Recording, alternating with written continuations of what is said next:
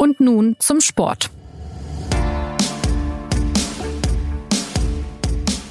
...2011 holte Japan den Titel, 2015 gewannen die USA. Ja, und jetzt wird der WM-Titel erneut vergeben. Die Fußball-Weltmeisterschaft der Frauen startet an diesem Freitag.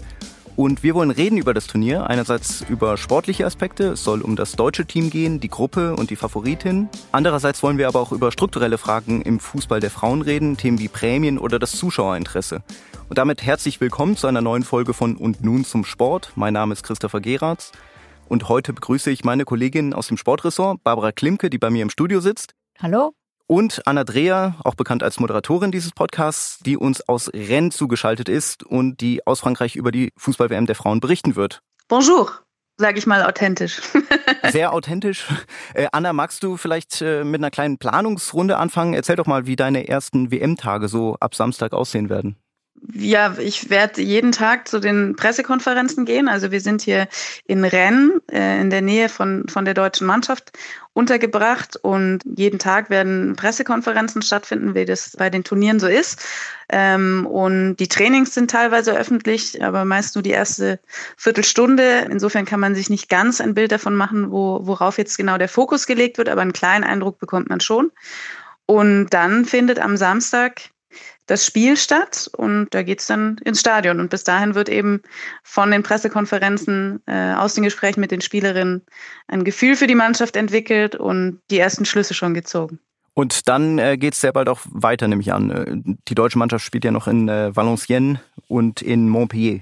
Genau, im Vergleich zur Europameisterschaft 2017, da hatten die Deutschen ja erstmals äh, ein Basecamp. Das ist also im Vergleich zu den Männern, wo das ja Standard ist, dass sich eine Mannschaft für das Turnier einen Ort aussucht, in dem sie dann bleibt und, und quasi einen Rückzugsort hat, einen festen, ist das bei den Frauen nicht so. Ähm, und das war bei der EM in Novum, da hatten die Mannschaften so ein Basecamp, äh, von wo sie aus zu den Spielorten gefahren sind. Jetzt ist es wieder anders. Jetzt tingelt die Mannschaft wieder von Spielort zu Spielort und äh, somit tingeln auch die Reporter. Und ähm, wir starten dann am Sonntag, ähm, wenn auch die Mannschaft von Rennes nach Lille aufbricht. Also sie spielen zwar in Valenciennes, aber nächtigen in Lille. Und dort werden wir dann auch sein. Und dann geht's danach auch wieder weiter.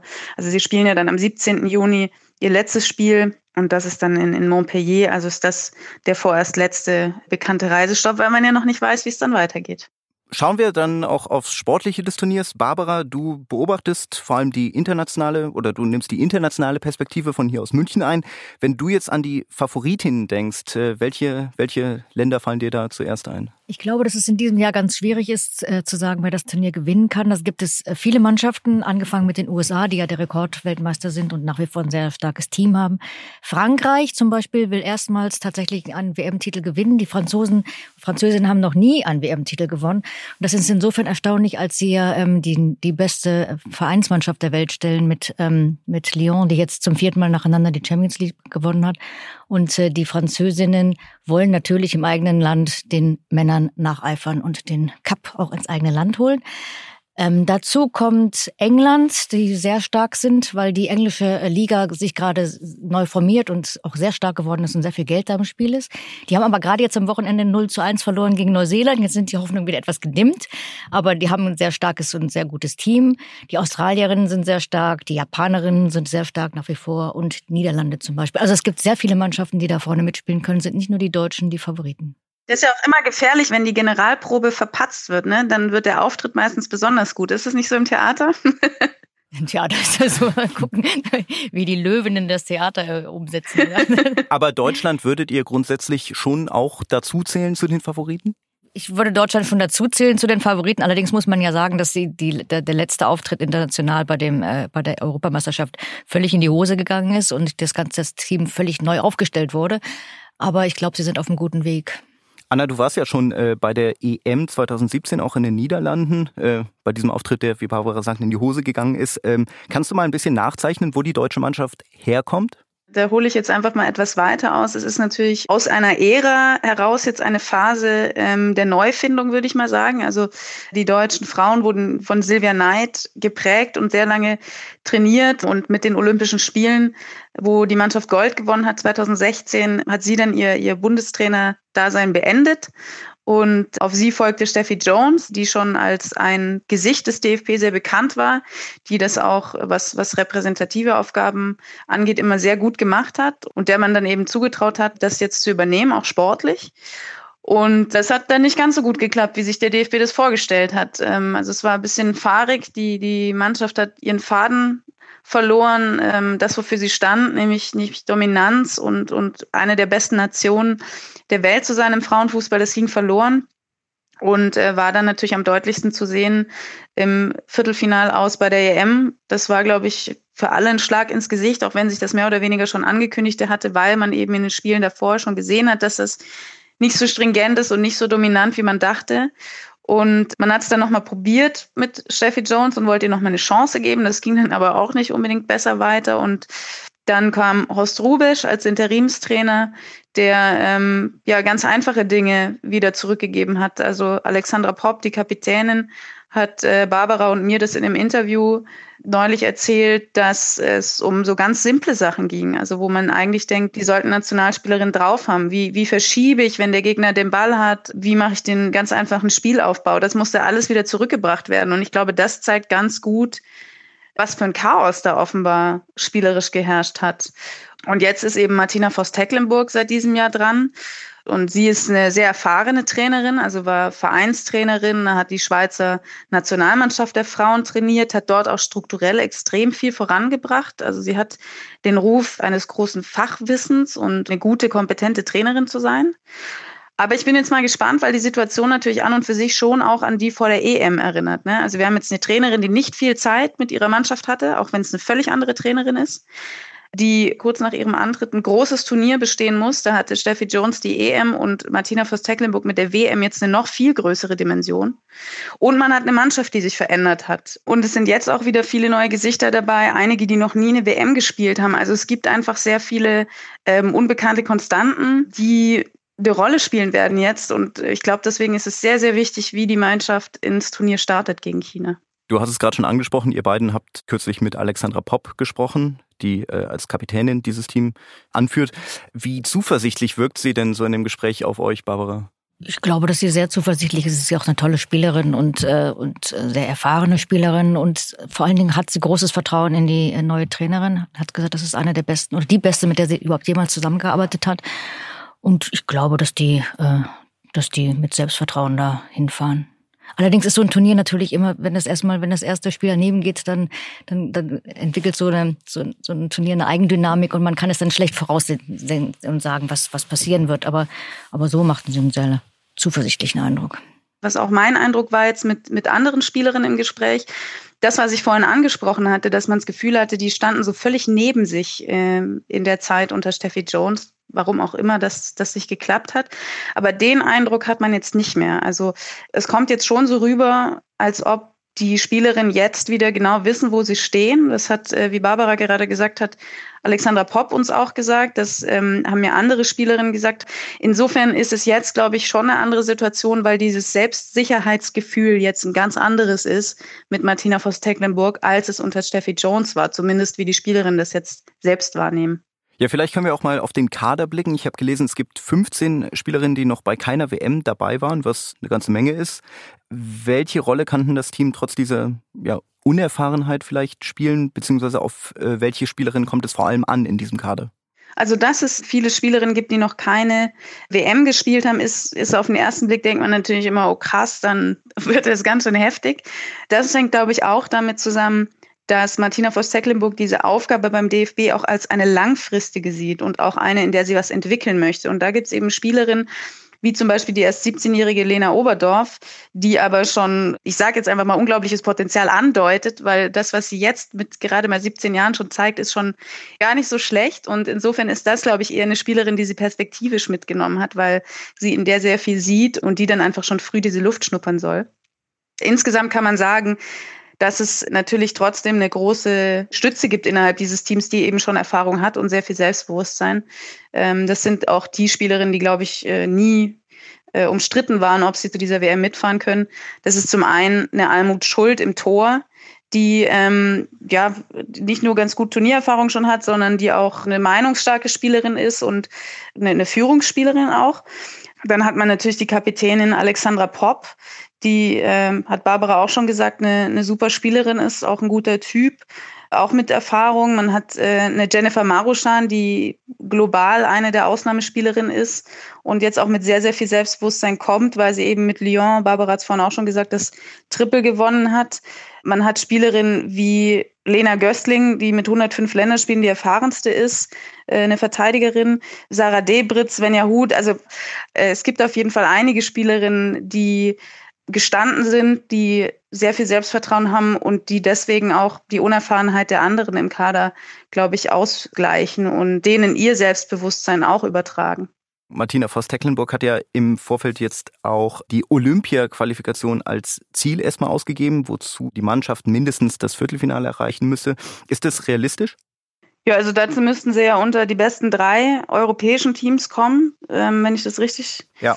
im Kopf habe. Und ähm, das ist eigentlich dieses große Fragezeichen, wer, wer wie weit kommt von denjenigen, die jetzt äh, favorisiert sind. Also England würde ich jetzt auch als jemand sehen, der da gefährlich werden könnte. Frankreich ist, ein, ist eine Mannschaft mit sehr, sehr viel Potenzial, die aber mental ihre Schwächen hat. Und da finde ich es immer schwer einzuschätzen, warum sie jetzt ausgerechnet bei einer WM im eigenen Land, wo der Druck ja noch viel größer ist, diesen Faktor ausblenden sollen, der ihnen in anderen Turnieren immer schon im Weg stand. Deswegen finde ich es schwierig, die einzuschätzen. Und insofern würde ich sagen, es ist, es ist schon machbar, ähm, dass die Deutschen unter die besten drei kommen wenn sie eben gut ins Turnier starten. Und was halt doch eine relativ hohe Wichtigkeit haben dürfte, ist, dass sie diese Gruppe gewinnen.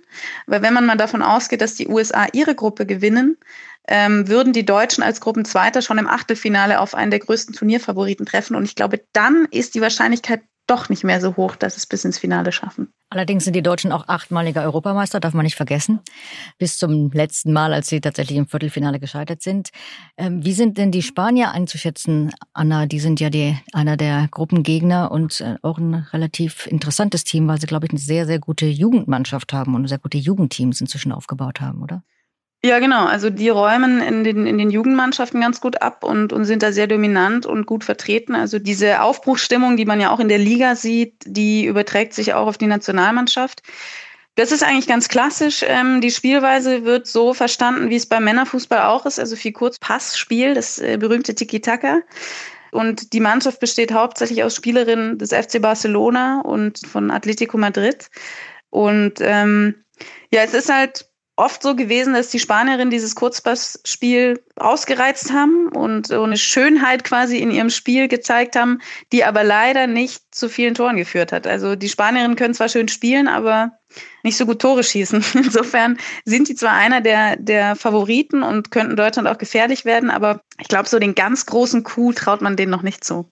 Also die Spanierinnen haben in der, in der WM-Qualifikation ähm, zwar 25 zu 2 Tore geschossen, aber es war halt gegen Nationen wie Finnland, Serbien, Israel ähm, und Österreich, wobei Österreich äh, bei der EM sehr gut gespielt hat. Aber ähm, das heißt, das waren jetzt alles kleinere Nationen, gegen die sie natürlich in der Offensive schon gut waren, aber man würde sie jetzt nicht so stark per se erwarten. Aber es kann auch sein, dass sie äh, mich überraschen. Ist es äh, der stärkste Gegner in der Gruppe? Also es geht ja neben Spanien noch gegen China und Südafrika. Was, was meint ihr?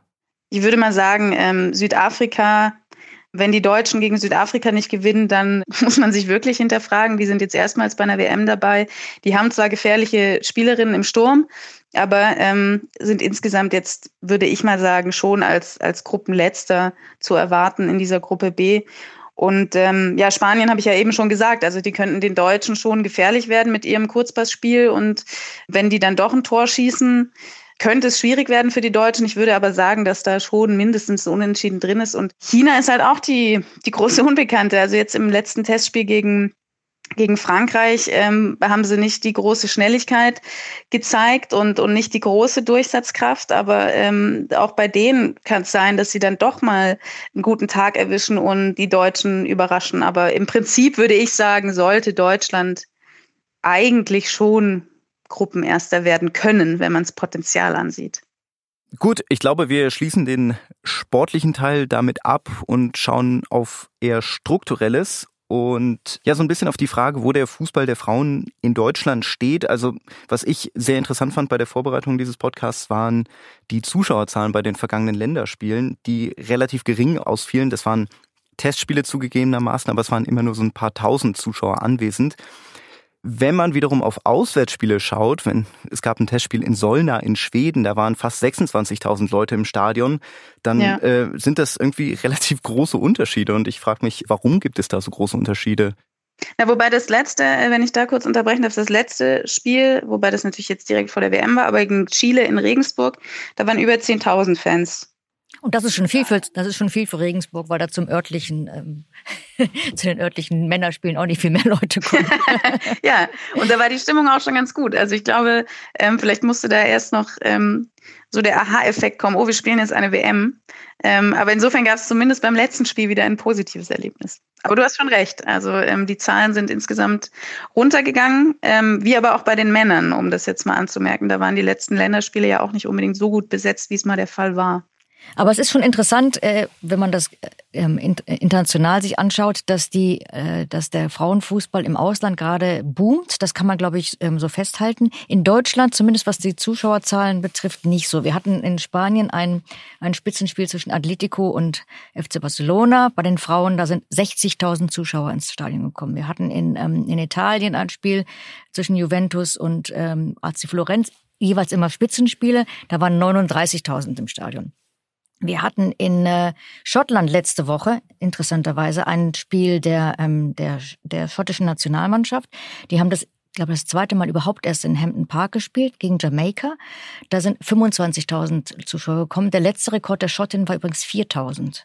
Und das zeigt sich, dass da innerhalb relativ kurzer Zeit tatsächlich so eine Art ähm, äh, mediale Präsenz und, und, äh, und auch Zuschauerinteresse gewachsen ist das insofern interessant ist, weil es in Deutschland äh, keine Entsprechung dazu gibt. Die deutschen Zahlen sind mehr oder weniger konstant. Im Ausland gibt es da einen Boom und dafür muss es Gründe geben, die schwer zu eruieren sind. Die Deutschen galten ja jahrelang als die äh, als eines der ähm, fortschrittlichsten Teams, so ein bisschen das Paradies, das Fußballparadies für Frauen, weil es hier äh, tolle Bedingungen gab, tolle Trainingsplätze, gute Trainer, super Teams, schöne Ausstattung.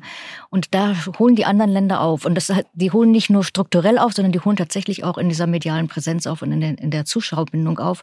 Und da scheinen die deutschen Fußballerinnen es aus irgendeinem Grund nicht zu schaffen, die Massen mehr anzuziehen. Äh, dafür gibt es sicherlich Gründe, aber vielleicht liegen die Gründe auch mehr im Ausland, als sie in Deutschland liegen. Es kann tatsächlich sein, dass es in Deutschland eine Stagnation gibt und im Ausland sich mehr tut. Das sieht man ja zum Beispiel in Spanien oder auch in, in Großbritannien, in, in der englischen Liga. Ich glaube, es ist eine Mischung. Also, dass zum einen, wie du gesagt hast, dass die, die englischen Vereine und die spanischen Vereine jetzt quasi um es mal salopp zu sagen, den Frauenfußball für sich entdeckt haben.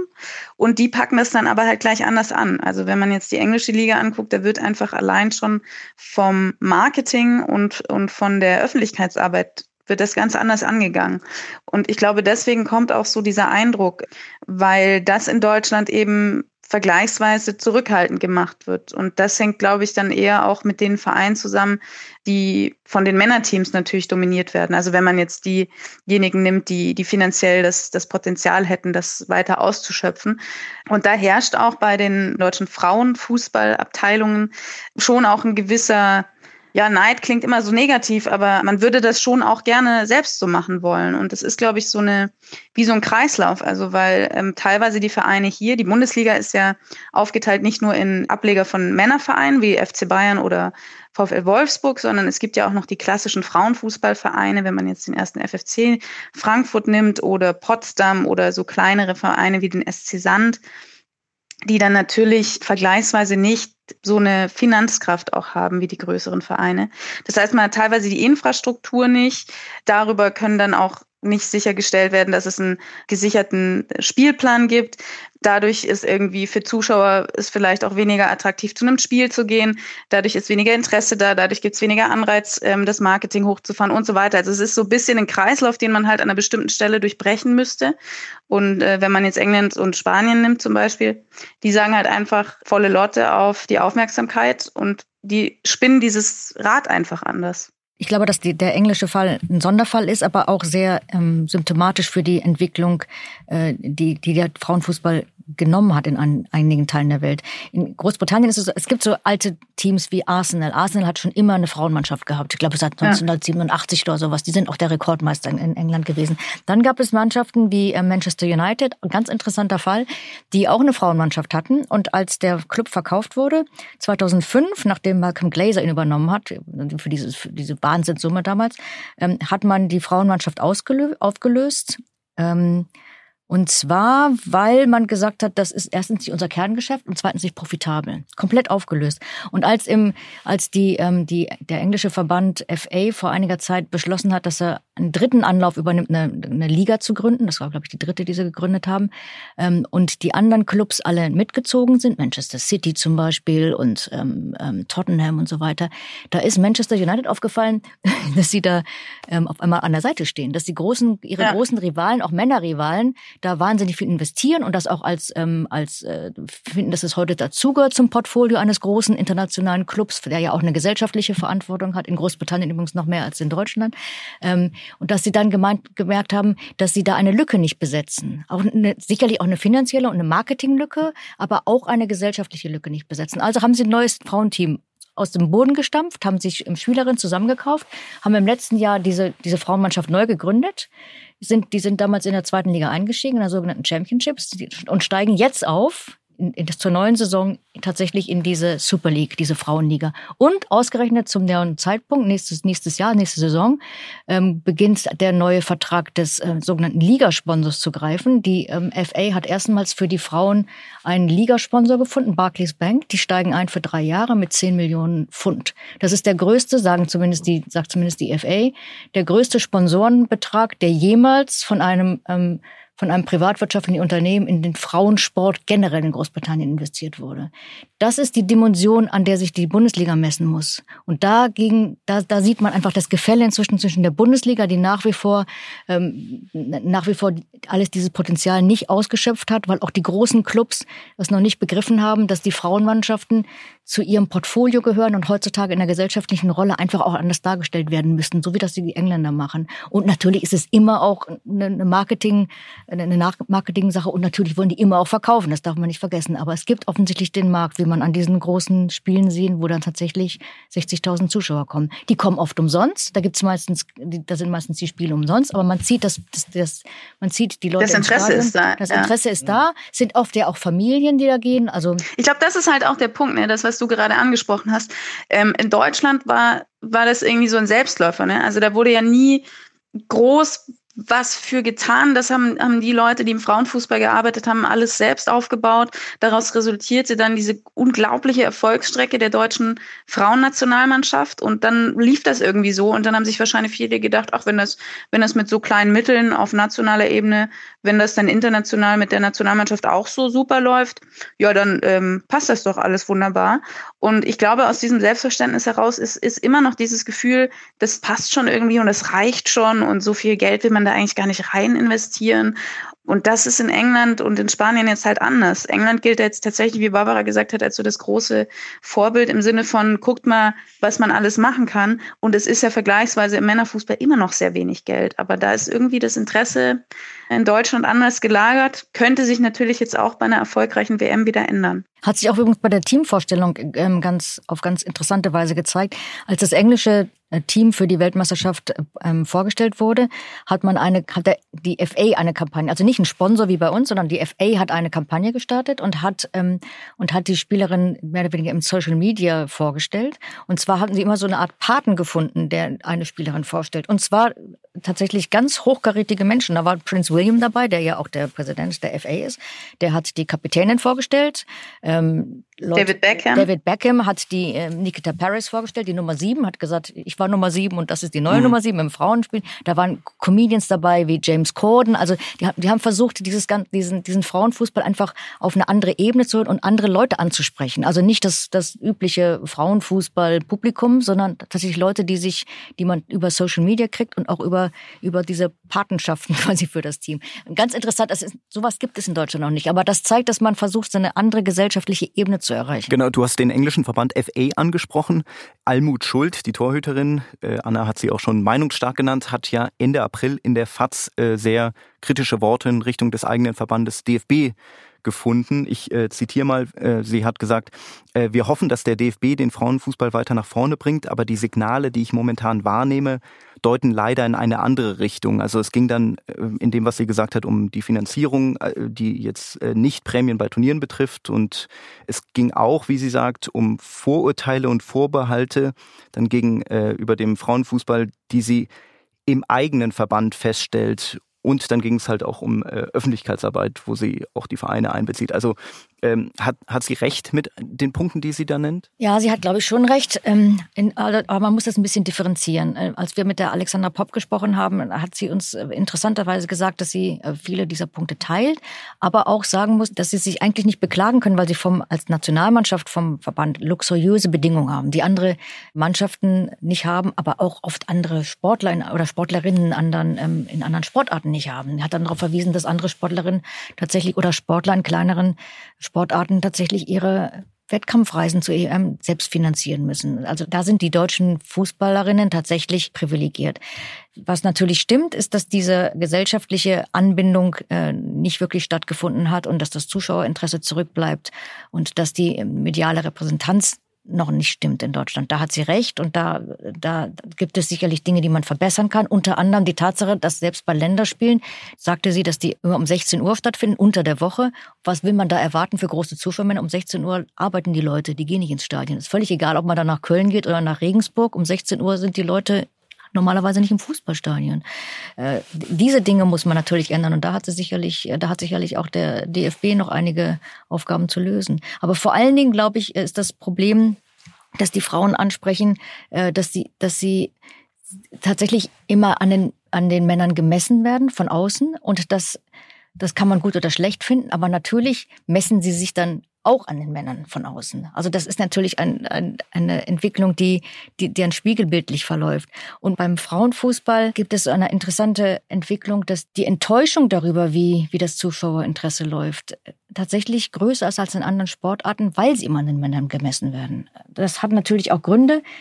Der eine Grund liegt darin, dass sie an den Männern gemessen werden und der andere Grund liegt darin, dass es historisch der Frauenfußball komplett anders ähm, gelaufen ist als alle anderen Frauensportarten in Deutschland, weil er einfach verboten war. Also da kommen bestimmte, da kommen, und zwar nicht nur in Deutschland, sondern in anderen Ländern auch, da kommen einfach, da kommen so, so alte, so, so alt, wie soll ich sagen, so ein alter Ärger kommt da oft. Das sieht man auch daran, dass in vielen Ländern gerade die Frauen ähm, Aufbegehren gegen ihre Verbände. Und zwar nicht nur, also nicht nur die leise Kritik, die es in Deutschland gibt. Die amerikanischen Fußballfrauen, die die erfolgreichste Mannschaft der Welt sind, klagen gegen ihren eigenen Verband wegen institutionaler Diskriminierung. Die sagen, wir kriegen zu wenig Geld, wir kriegen zu, wir haben schlechte Trainingsbedingungen, wir haben schlechtere Trainer, wir haben, wir spielen auf Kunstrasen, was wir nicht wollen, wir reisen anders als die Männer und die Frauen sind erstens sehr viel erfolgreicher als die Männer. Die waren ja immerhin dreimal Europameister, äh, Weltmeister und sind das erfolgreichste Team. Und sie sind auch tatsächlich das Team, das, im, das dem US Soccer Verband mehr ähm, Umsatz einbringt als die Männer, weil sie einfach viel erfolgreicher sind. Die, ähm, die Brasilianerinnen sind, da sind einige aus der Mannschaft zurückgetreten nach der, nach der letzten, nach, nach den Olympischen Spielen zum Beispiel, weil sie völlig genervt waren von ihrem Verband, weil sie weil sie nicht wissen, wie viel Geld sie kriegen, wann sie Geld kriegen, weil sie, ähm, weil sie sagen, sie können ihre eigenen Trikots nicht vermarkten, weil über ihren Kopf bestimmt wird, wer ihre Trainer werden und so weiter.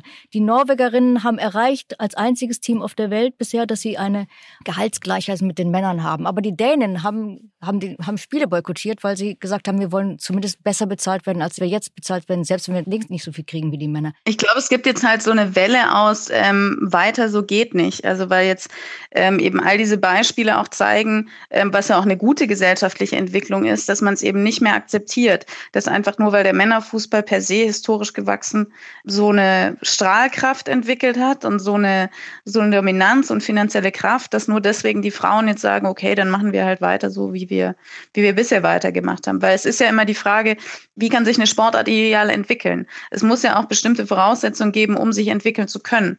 Und wenn man da in einem bestimmten Bereich immer schon limitiert wird, ja, dann wird es einfach schwierig. Also insofern ähm, zeigt es halt, dass dass ein sehr, sehr großes Bewusstsein bei den Spielerinnen jetzt vorherrscht, auch das Potenzial, was sie haben, voll ausschöpfen zu wollen und einfach eine Chancengleichheit zu bekommen. Und die ist eben auch auf, auf den Finanzen noch, noch völlig im Ungleichgewicht. Genau, du hast es gerade angesprochen, die Prämien sind jetzt auf einem Rekordniveau.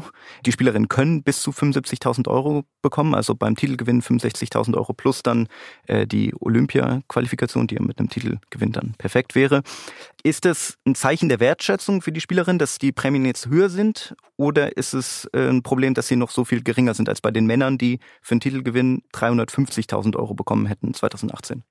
Ich glaube, das ist immer eine, eine Positionsfrage tatsächlich und eine, eine politische Haltungsfrage, ähm, weil man natürlich sagen kann, es drückt eine Wertschätzung aus, wenn man jetzt die Prämien mal so viel erhöht. Aber wenn man es halt vergleicht, äh, nehmen wir halt wieder den Vergleich zu den Männern, ähm, dann haben die halt viereinhalb Mal mehr so äh, mehr bekommen, als das jetzt die Frauen tun.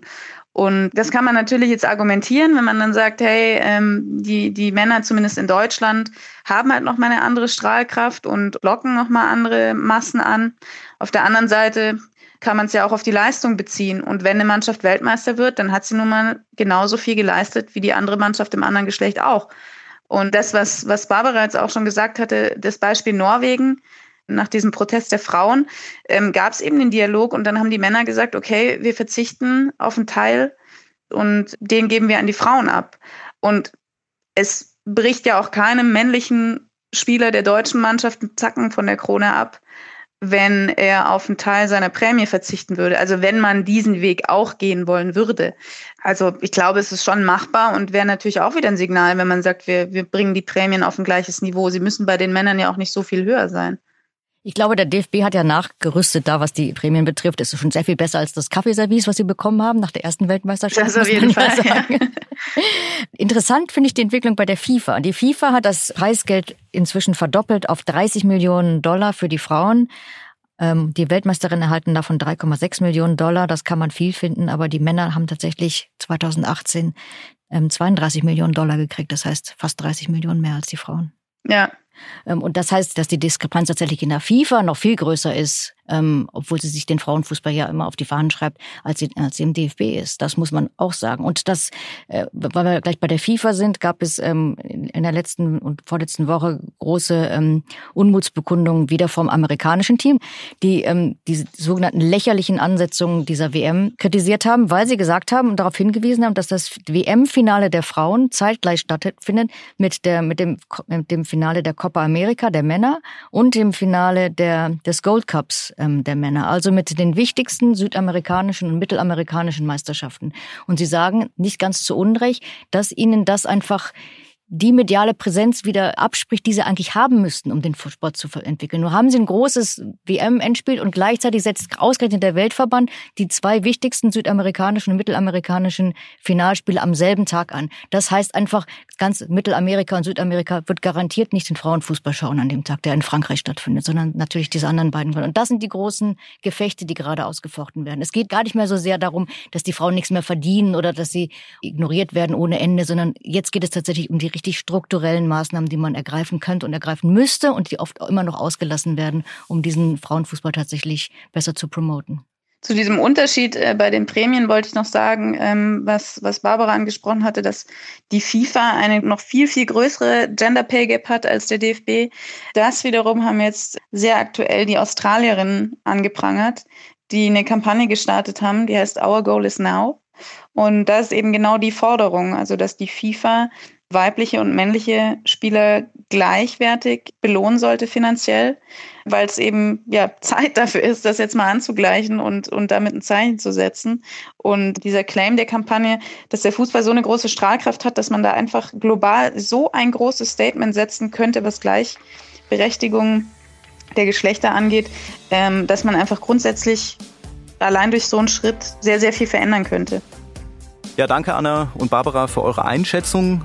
Die deutsche Mannschaft hat ihr erstes Spiel an diesem Samstag um 15 Uhr gegen China. Ein Hinweis noch für den nächsten Montag, da erscheint keine Folge von Und nun zum Sport, weil es ein Feiertag ist. Die nächste Folge gibt es dann am 17. Juni. Wenn Sie Fragen, Anregungen, Kritik haben, melden Sie sich gern. Danke fürs Zuhören und bis zum nächsten Mal.